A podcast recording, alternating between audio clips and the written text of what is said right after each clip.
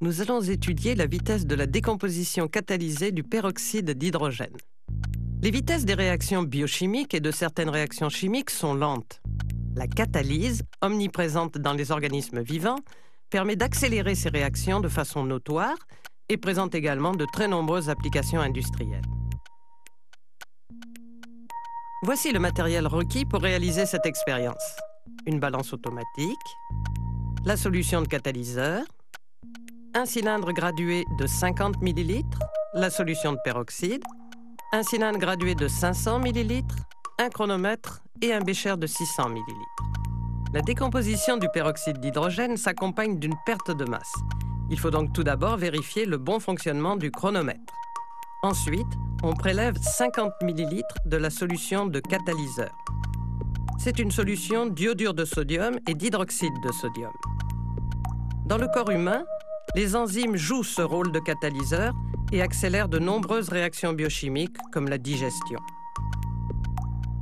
Il faut vérifier que le niveau du liquide correspond bien au volume désiré de 50 ml en gardant les yeux à hauteur du cylindre gradué.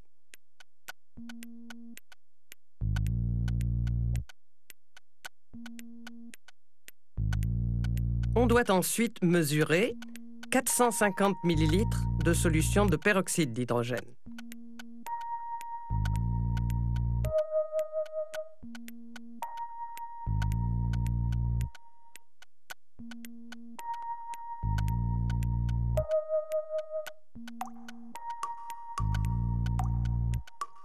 Allumez la balance au besoin et vérifiez son zéro.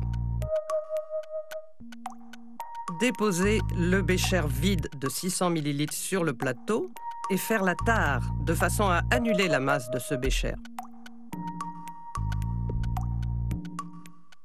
Ensuite, il s'agit de mélanger rapidement les deux solutions de peroxyde et de catalyseur. Le catalyseur accélère la réaction de décomposition du peroxyde et permet l'étude cinétique en un temps raisonnable, de l'ordre d'une dizaine de minutes.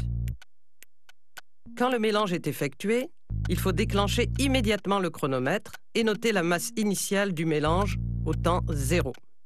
La réaction de décomposition a lieu avec un fort dégagement d'oxygène, analogue à celui qu'on peut observer lorsqu'on verse du peroxyde sur une blessure, par exemple. La lecture de la valeur affichée sur la balance permet d'observer la diminution de la masse correspondant à ce dégagement gazeux. Prendre en note la masse affichée sur la balance toutes les 60 secondes. Continuez ainsi pendant 600 secondes, soit 10 minutes.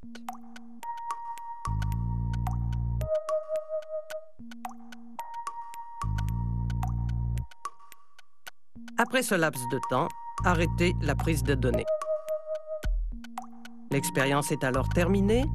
Les données recueillies permettront d'effectuer les calculs cinétiques.